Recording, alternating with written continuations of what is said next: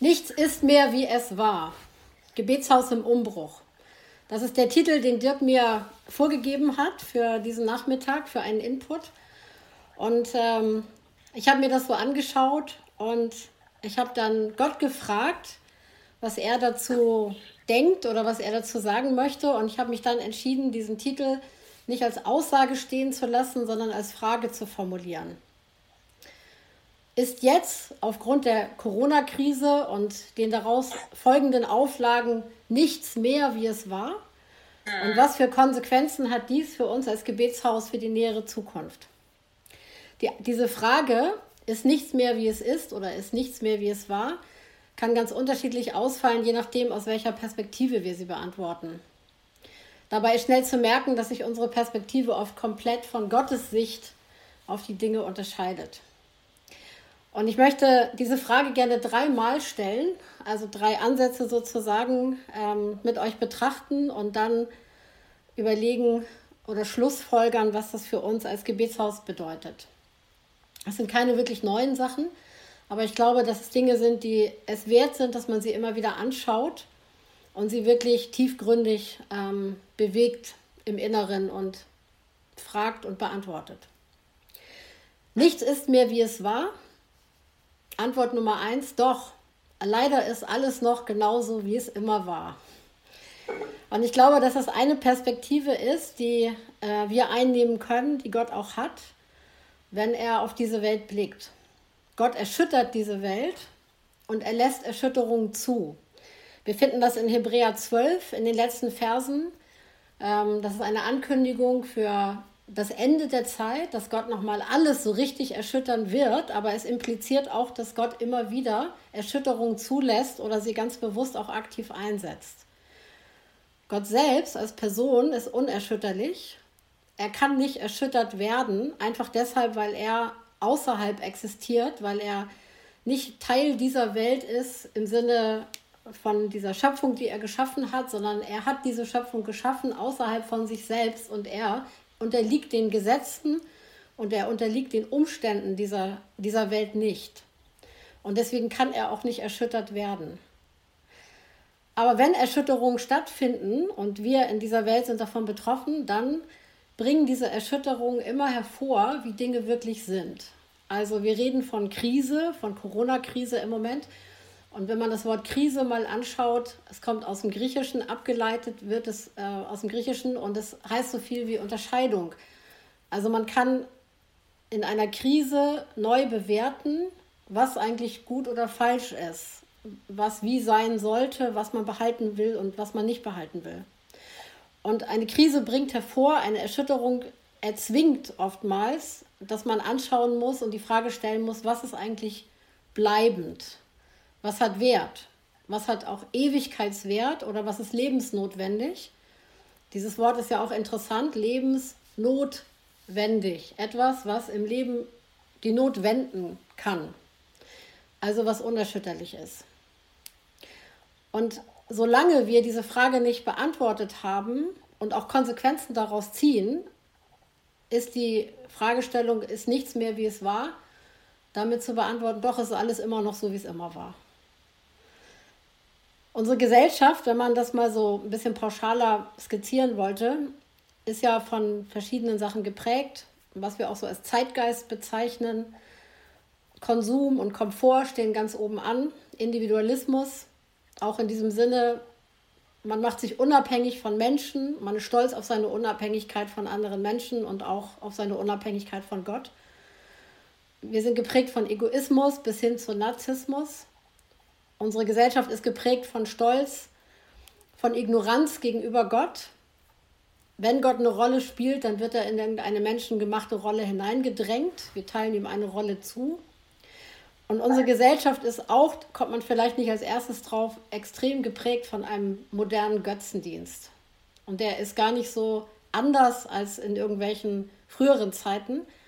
Ähm, nur die Götzen haben vielleicht ein bisschen gewechselt oder wir würden sie anders bezeichnen. Da ist einmal der Mammon.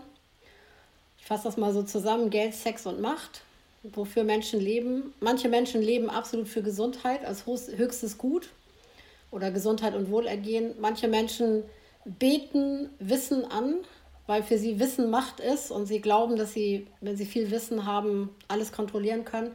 Andere Menschen leben für Einfluss, den sie nehmen können, die Anerkennung, die daraus erwächst. Und die Liste ließe sich unendlich verlängern.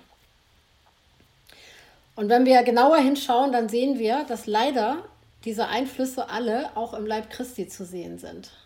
Es ist nicht so, dass wir jetzt sagen könnten, ja, ja, so ist die Welt, aber wir, bei uns ist alles anders, bei uns Christen, in den Gemeinden oder in unserem persönlichen Leben, sondern wir müssen uns eingestehen oder wenn wir genauer hinschauen, wenn wir das feststellen, dass diese, diese Einflüsse und dieser Zeitgeist und diese Auswirkungen in der Christenheit genauso, vielleicht nicht genauso, aber auch zu finden sind.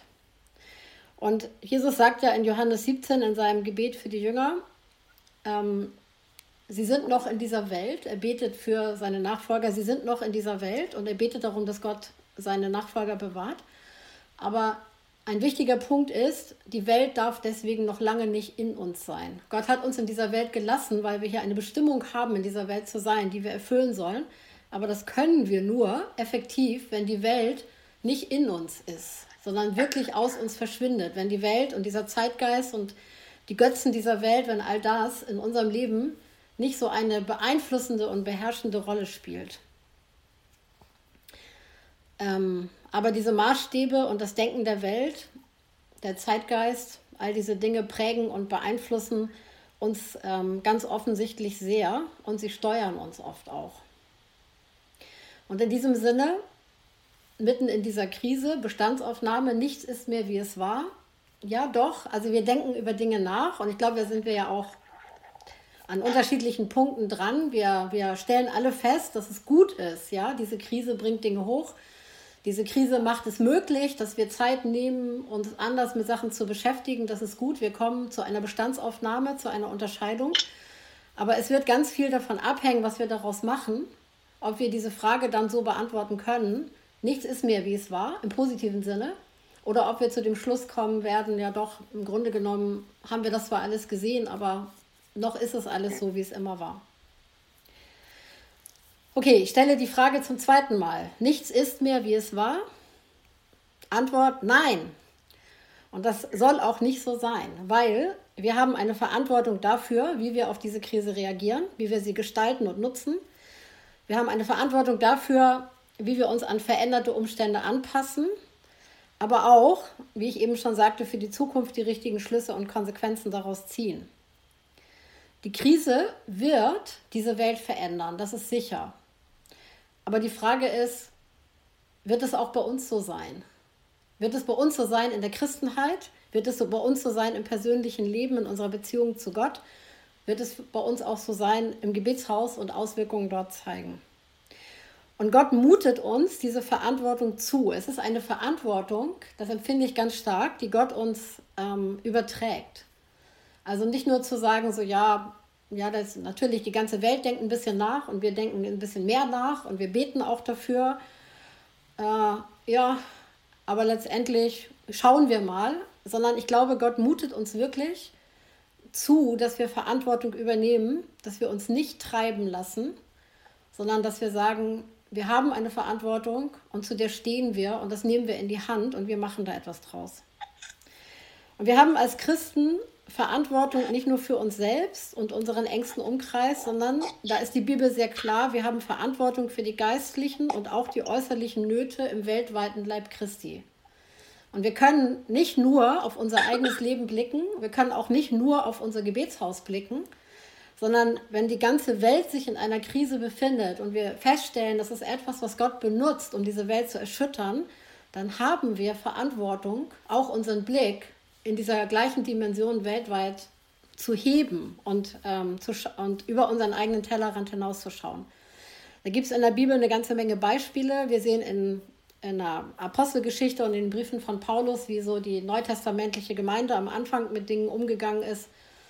Apostelgeschichte 11, Hungersnot, eine Hungersnot wird vorausgesagt von einem Propheten und die Reaktion der Gemeinde oder der Menschen, die das hören an einem Ort, ist sofort, dass sie sagen, wir sind verantwortlich dafür zu sorgen, dass die, die von der Hungersnot, die wir regional betroffen sind, dass die genügend haben, also werden wir etwas spenden. Und so gibt es, ist nur ein Beispiel herausgegriffen, gibt es ähm, viel, viele Beispiele im Neuen Testament, die diese gegenseitige Verantwortung einfach zeigen. Und wir haben kein Recht, uns zu entziehen. Ähm, das ist eine große Gefahr, so mit der Argumentation, ja, wir haben schon genug mit uns selbst zu tun. Ja, ich habe schon genug mit mir selbst zu tun oder mit meiner Familie oder mit meinem Arbeitsplatz oder mit den Menschen um mich herum, mit meiner Gemeinde oder dem Gebetshaus oder so.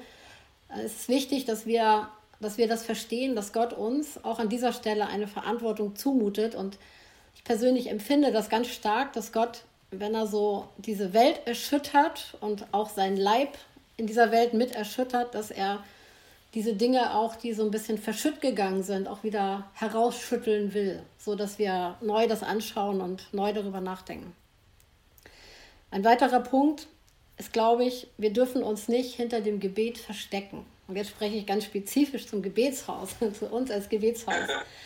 Ich glaube, dass es eine reelle Gefahr ist bei Christen allgemein, auch in Gemeinden gibt es diese Gefahr und natürlich erst recht in Gebetshäusern. Nicht, dass ich jetzt behaupten will, das sei bei uns so, aber ich glaube, es ist gut, dem einfach so ein bisschen nachzuspüren. Es gibt so eine Tendenz, seine Verantwortung einfach aufs Gebet abzuschieben. Ja, also ich bin als Beter und nicht als Täter berufen, aber das genau kann auch eine Flucht sein. Und es kann geboren sein aus Faulheit und Bequemlichkeit oder auch anders aus Unsicherheit und Überforderung heraus. Ja, ich weiß nicht genau, wie ich dieser ganzen Situation Herr werden soll oder ich weiß nicht, was ich denn tun könnte oder ich fühle mich überfordert bei der Vorstellung oder ich denke, dass ich irgendwie dies oder jenes nicht kann und ich möchte nicht auf Leute zugehen müssen. Es können die ganz unterschiedlichsten Argumente sein und sie führen manchmal dazu, das kann man beobachten, dass Menschen so, so ins Gebet flüchten. Und ich glaube, ihr, ich hoffe, ihr versteht mich richtig. Also, wenn wir in Not sind, dann sollen wir bitte ins Gebet fliehen. Ja, wir sollen uns ins Gebet flüchten, denn wir sind genau an dem Ort richtig mit unserem Gebet, wann immer Not auftritt. Aber es gibt Flucht und Flucht und ich denke, ihr versteht den Unterschied. Wir dürfen uns nicht hinter einer Tätigkeit verstecken, um eine andere zu vermeiden. Und das ist, äh, was, ich, was ich einfach an diesem Punkt so betonen möchte. Und ähm, ja, wir, wenn wir so ähm, Gebetshäuser anschauen, unsere Tätigkeit im Gebetshaus, dann wird ja meistens für den Gebetsdienst ähm, ein Bild aus dem Alten Testament verwendet. Die, der Dienst der Priester und der Leviten ist sicher das geläufigste Bild, auch denke ich berechtigterweise. Was wir aber nicht übersehen dürfen bei dieser Übertragung, das ist, Priester und Leviten hatten als Vermittler zwischen Gott und Menschen immer eine zweifache Aufgabe, eine Art Doppelrolle. Also sie waren einerseits Anbeter und Fürbitter im Schichtdienst. Sie waren da Vermittler für Menschen vor Gott. Der Dienst von Priestern und Leviten enthielt aber niemals nur Gebet und Musik. Manchmal denken wir das, wenn wir so die Ordnungen anschauen, die David aufgestellt hat zum Beispiel. Diese Leviten hatten auch Aufgaben am Altar. Also teilweise brutale Aufgaben. Tiere schlachten und opfern. Und dann diese ganze Schweinerei, dieser ganze blutige Kram musste praktisch wieder gesäubert werden. Dann gab es auch andere Aufgaben, die man vielleicht so mit praktisch oder verwalterisch bezeichnen würden. Sie hatten die Kammern mit den Gütern und den Geldern in Ordnung zu halten, den ganzen Spenden, Zehnteneingängen und so weiter, mussten die Buchhaltung darüber führen und so weiter und so fort. Das war eine sehr gemischte Aufgabe. Und außerhalb dieser Schichten, in die sie eingeteilt waren, hatten auch sie ein ganz normales Familienleben mit Haus und Hof und Familie. Sie standen also ganz normal im Leben, kann man sagen, mit beiden Beinen im Leben, so wie jeder andere Mensch auch. Aber sie hatten in ihrem Dienst auch noch eine Rolle der Vermittlung, die in die andere Richtung ging. Sie überbrachten dem Volk Gottes, Gottes Reden. Sie lehrten das Volk Gottes Wort. Sie waren die Schriftgelehrten sozusagen, die Schriftlehrer im positiven Sinne. Und sie waren die, die die Menschen in Gottes Auftrag und an Gottes Stelle ermahnten und sie anleiteten, auf seinen Wegen zu gehen. Sie waren Gottes Sprachrohr in das Volk Gottes hinein, Gottes Sprachrohr in die Welt hinein. Und ich glaube, dass es für uns als Gebetshaus, das ist mir so bei dem Vorbereiten jetzt richtig wichtig geworden, dass es für uns als Gebetshaus wirklich auch wichtig ist, das anzuschauen. dass wir als Gebetshaus unsere Aufgabe natürlich in Anbetung und Fürbitte haben und das ernst nehmen. Das ist der Schwerpunkt für uns, das ist unsere Aufgabe. Aber dass wir nicht übersehen dabei, dass wir auch immer gerufen sind, auch mit unserem Leben und auch mit einem Dienst in den Leib Christi hinein und in die verlorene Welt hinein aktiv zu sein. Und ich glaube, dass Gott das wirklich auch, ähm, auch neu hineinsprechen möchte in unser Gebetshaus. Auch wir haben eine Vermittlerrolle zwischen Gott und Menschen, die in beide Richtungen geht. Und davor sollten wir nicht fliehen. Ich stelle die Frage zum dritten Mal. Nichts ist mehr, wie es war. Und die dritte Antwort lautet, doch, absolut, es hat sich überhaupt nichts verändert. Nämlich aus Gottes Perspektive. Bei Gott ist alles ganz genauso, wie es immer war. Und wir können auch jetzt schon wissen, es wird für immer so sein. Gott als Person ist ewig, er ist unveränderlich und auch sein Wort steht für immer. Er muss es nicht irgendwelchen Umständen anpassen, weil er völlig unabhängig ist von allen Umständen in der Welt und von allem, was geschieht und von jeder Krise, die auftritt. Ich habe da Psalm 46 zu konsultiert. Dieser Psalm ist ja sehr bekannt und er beschreibt den, diesen, genau diesen Sachverhalt sehr detailliert. Ähm, alles Mögliche in der Welt verändert sich, es treten, es treten Krisen auf, alles Mögliche passiert, was Menschen nicht kontrollieren können. Und der Psalm endet ähm, mit Versen, Vers 11 und folgende, mit, einer, mit einem Aufruf dazu, die Perspektive zu wechseln. Erkenne, wer Gott ist. Begreife, wer dieser Gott ist, wo er steht, wie er steht und dass er unveränderlich ist. Gott ist total ruhig. Gott bleibt immer ruhig, inmitten aller Krisen, inmitten aller Wehen. Sie können ihn nicht beeinflussen, sie beeindrucken ihn nicht. Er wusste sie sowieso schon vorher. Vielleicht hat er sie sogar verursacht. Er ist ruhig, weil er unabhängig ist. Er ist ruhig, weil er allmächtig ist. Jederzeit kann er die Umstände übernatürlich verändern, wenn er das will. Das genaue Gegenteil von dem, was unsere Macht oder Ohnmacht ausmacht. Wir scheitern an den kleinsten Kleinigkeiten schon in unserem Alltag oftmals. Gott kann nicht an diesen Hindernissen scheitern. Er hat vor, ein Volk irgendwo hinzuführen, plötzlich ist ein Meer im Weg. Naja, dann teilt er das Meer mal eben. Er will tausende von Leuten sättigen, ist es kein Brot da? Naja, dann vermehrt er das Brot mal eben. Oder dann wandelt er mal eben Wasser in Wein um. Irgendein Sturm bedroht das Leben von Menschen, ja kein Problem, dann wird der Sturm mal kurz gestillt die Perspektive aus Gottes Sicht ist einfach so anders als unsere. Wir sagen dann, oh, ein Riesenwunder, was Gott getan hat. Ist es ja auch. Aus unserer Perspektive ist es das auch, sind diese Dinge alle riesig. Für Gott sind sie irgendwie ganz normal. Ja, Gott hat vor, etwas zu tun, ja, kein Problem. Er wird es auch tun, weil nichts und niemand ihn daran hindern kann, weil er einfach allmächtig ist. Gott will und fordert uns auf, dass wir in seine Ruhe eintreten im Glauben. Dass wir seine herausragende und herausgestellte Position erkennen, dass uns das einfach bewusst wird, wie er über den Dingen steht und dass wir uns ganz bewusst auf seine Seite schlagen. Und Gott will, dass wir verstehen, dass sein Wort ewig ist. Er nimmt seine Verheißung und seine Versprechen nicht zurück. Er revidiert sie auch nicht. Vielleicht ist die Vorstellung nicht korrekt, die wir von dem haben, was Gott zu uns gesprochen hat betrifft uns auch als Gebetshaus mit unserer Vision. Aber seine Vision für uns steht. Wir können die Zeit nutzen, unsere Sicht der Dinge von Gott berichtigen zu lassen. Unsere Sicht auf die Krise, unsere Sicht auf die Welt, unsere Sicht auf uns selbst, auf unseren Dienst, auf das Gebetshaus, aber vor allem, und das ist sicher das Wichtigste, unsere Sicht auf ihn selbst. Und Gott will, dass wir an seiner Weltregierung teilhaben. Wir sind Beter.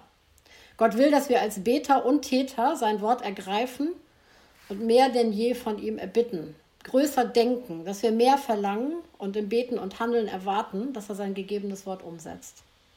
Für die Welt, für unser Land, unsere Stadt, den Leib Christi, so wie immer im Gebetshaus, aber auch in der Krise.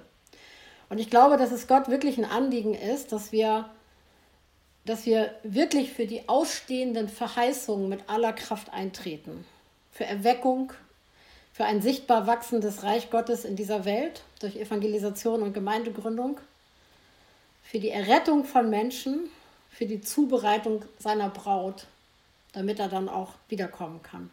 Also wir dürfen Gas geben. Drei Antworten von vielen möglichen. Und was bedeutet dies nun für uns als Gebetshaus? Zweiter Teil von Dirks Titelfrage Gebetshaus im Umbruch. Wie wir die erste Frage beantworten, also nichts ist mehr, wie es war, das wird bestimmen, ob unser Gebetshaus einen Umbruch erlebt oder nicht. Ob wir uns Gott gewollt im positiven Sinne verändern und mehr zu dem werden, was Gott in uns sieht als Gebetshaus und was er von uns möchte in unserem Priesterdienst. Oder ob wir die Krisenzeit jetzt irgendwie nur überstehen, irgendwie überwintern. Ja, wir haben alle Sehnsucht danach, endlich in den Gebetsraum zurück zu dürfen oder die meisten von uns. Aber die Frage ist, treibt uns das oder wird uns das dann, wenn es soweit ist, in einigen Wochen dazu treiben, dass wir dann möglichst schnell zu allem Alten zurückkehren und zurückgehen zu dem, was Stand war, Stand der Dinge war vor der Krise. Weil dann wird es gar, keine, gar keinen Umbruch geben in unserem Gebetshaus. Und vielleicht wäre das auch eine verpasste Chance. Und mir ist das so durch den Kopf gegangen, als ich gebetet habe mit diesem Titel und der Frage an Gott, so Gott, was möchtest du dazu sagen, ist mir so durch den Kopf gegangen. Gott hat in den letzten Jahren immer wieder sehr klar in die Gebetshausbewegung hineingesprochen. Und die Frage ist, ob auch diese Krise eine andere Art von Gottes Reden nochmals auch wieder ist, auch in die Gebetshausbewegung rein. Also ohne Zweifel ist es eine Art von Gottes Reden in die gesamte Welt hinein und in den Leib Christi, aber vielleicht auch nochmal spezifischer gefasst für uns als Gebetshausbewegung. Ich will das mal kurz skizzieren. Zuerst hat Gott überhaupt Beter herausgerufen zu einem Vollzeitdienst, was zu der Entstehung von Gebetshäusern und zu der Entstehung einer neuen Gebetshausbewegung geführt hat. Das war so um die Jahrtausendwende herum, also schon einige Jahre her. Und eine Gebetsbewegung ist entfacht worden, die so in der Form in Gemeinden nicht existiert hat, die aber definitiv gefehlt hat, die Gott braucht, damit er bestimmte Dinge in dieser Welt tun kann. Dann sind einige Jahre vergangen und dann hat Gott zu Gebetshausbewegungsleitern auf, auf einem Treffen äh, in Amerika gesprochen, mit aller Ausdrücklichkeit diesen Gebetshausbewegungs, Gebetsbewegungsleitern weltweit gesagt, Gebetshäuser dienen nicht einem Selbstzweck, sondern Sie sollen zusammenkommen mit dem Anliegen von Mission und Weltevangelisation. Es ist die Aufgabe von Gebetshausbewegungen, von Gebetsbewegungen, dafür zu sorgen, dass Mission und Weltevangelisation geschehen können. Und ähm, Gebets, viele Gebetshaus, Gebetshäuser oder Gebetsbewegungsleiter haben dann die Frage gestellt, wie kann das gehen? Wie können wir sozusagen kooperieren mit dieser Aufgabe, die Gott seinem ganzen Leib weltweit stellt. Und das war nicht so einfach zu beantworten. Vor zwei, drei Jahren hat Gott angefangen, in die Gebetshausbewegung wieder neu hineinzusprechen über das Thema Familie und Jüngerschaft. Und das hat, wie wir ja wissen, das ist ja noch nicht so lange her und wir haben es mitbekommen, leicht zeitverzögert, das hat dazu geführt, dass Gebetshäuser und Gebetshausbewegungen angefangen haben, darüber nachzudenken, wie sie ihre Beziehungen gestalten, dass sie Jüngerschaftsstrukturen brauchen. Und es hat, hat dann letztendlich zu einem Reset geführt. Und viele Gebetshäuser oder manche Gebetsbewegungen haben ja manches dann richtig runtergefahren, mal für eine Zeit oder auch überhaupt, um Raum zu schaffen dafür, wirklich äh, von innen heraus mehr daran zu arbeiten, die Teams besser zusammenzubringen, das wirklich zu einer Familie werden zu lassen und Jüngerschaftsstrukturen zu schaffen. Und in dieser Reset-Zeit hat sich, das finde ich sehr interessant, die Sicht für die Notwendigkeit der Kooperation von Gebet und Mission wieder geschärft. Daraus hervorgekommen ist unter anderem diese Bewegung Europe Shall Be Saved, die wir ja auch unterstützen. Und ähm, 17 Uhr haben wir gerade gesagt, Europe Shall Be Saved dreimal. Ähm, und es ist es ist interessant zu sehen, wie das, wie das hochgekommen ist und wie es angefangen hat, sich zu konkretisieren. Auch in konkreten Zielsetzungen. Europe Shall Be Saved ist ja eine Bewegung, die man aber auch als Zielsetzung bezeichnen könnte. Ähm, und ganz viele Dinge sind daraus entstanden. Auch Organisationen sind daraus entstanden und ähm, aktive Evangelisationsbewegungen, die ganz stark jetzt unterstützt werden von Gebetshäusern und von Gebetsbewegungen, die dahinter stehen und sich dafür stark machen. Und wir sehen so ein Stück, ähm, erfüllt sich etwas, was Gott schon viele Jahre vorher gefordert hat und wo Gebetshäuser am Anfang nicht wussten, wie sie es richtig beantworten sollten. Ja, wie kann das zusammenkommen? Wie, kann, wie können Gebetshäuser oder Gebetsbewegungen wirklich auch für Mission und für Weltevangelisation Verantwortung übernehmen? Aber Fakt ist, ohne Gebet wird die Welt nicht mit dem Evangelium erreicht. Und Gebetshäuser müssen verstehen, wie wichtig sie sind, um dieses Ziel zu erreichen. Und ich glaube, dass es auch für uns in Hamburg noch ein Stück Wegstrecke ist. Das ist meine Überzeugung so oder meine Beobachtung. Ich glaube auch, das Gebetshaus Hamburg darf noch mal tiefer da hineinwachsen und tiefer verstehen, wie wichtig es dafür ist, dass die, dass die Welt in Hamburg, aber auch die Welt weltweit mit dem Evangelium erreicht wird. Conclusio, für uns auch als Gebetshaus Hamburg stellt sich die Frage, wo stehen wir? Und wenn wir fragen, Gebetshaus im Umbruch, weil nichts mehr so ist, wie es mal war oder nicht wieder so kommen wird, wie es vorher war, lassen wir uns denn von Gott tatsächlich umbrechen? Also es ist ja ein ganz schön gewalttätiges Wort. Das ist mir so aufgefallen, als ich das aufgeschrieben habe. Wir reden von einem Umbruch, aber ein Umbruch kommt zustande, wenn etwas umgebrochen wird. Und wer von uns möchte schon gerne angefasst und abgebrochen sowieso nicht, aber auch umgebrochen werden zu etwas anderem. Vielleicht passt das Wort umformen an dieser Stelle ein bisschen besser, um einen Umbruch zu erleben in unserem Gebetshaus im positiven Sinne, muss Gott anfassen dürfen und uns umformen dürfen. Das heißt, es braucht auch unsere Bereitschaft, Dinge loszulassen und zu sagen, so, okay, Dinge dürfen sich auch verändern. Gott darf Dinge vorgeben oder er darf uns dahin bringen, durch Veränderungen, die jetzt stattfinden, dass Sachen so umgeformt werden in uns und damit im Gebetshaus, in dem, wie wir mit Sachen umgehen, dass sie hinterher wirklich verändert sind. Und nutzen wir bewusst, und das müssen wir wahrscheinlich wirklich bewusst tun, Gott da auch ein bewusstes Ja dazu geben, nutzen wir bewusst die derzeitige Krise, um uns auch neu von ihm orientieren zu lassen. Also wir sagen ja das oft in so einer aktiven Form, wir orientieren uns neu, aber ich glaube, dass nur Gott uns neu orientieren kann als Gebetshaus.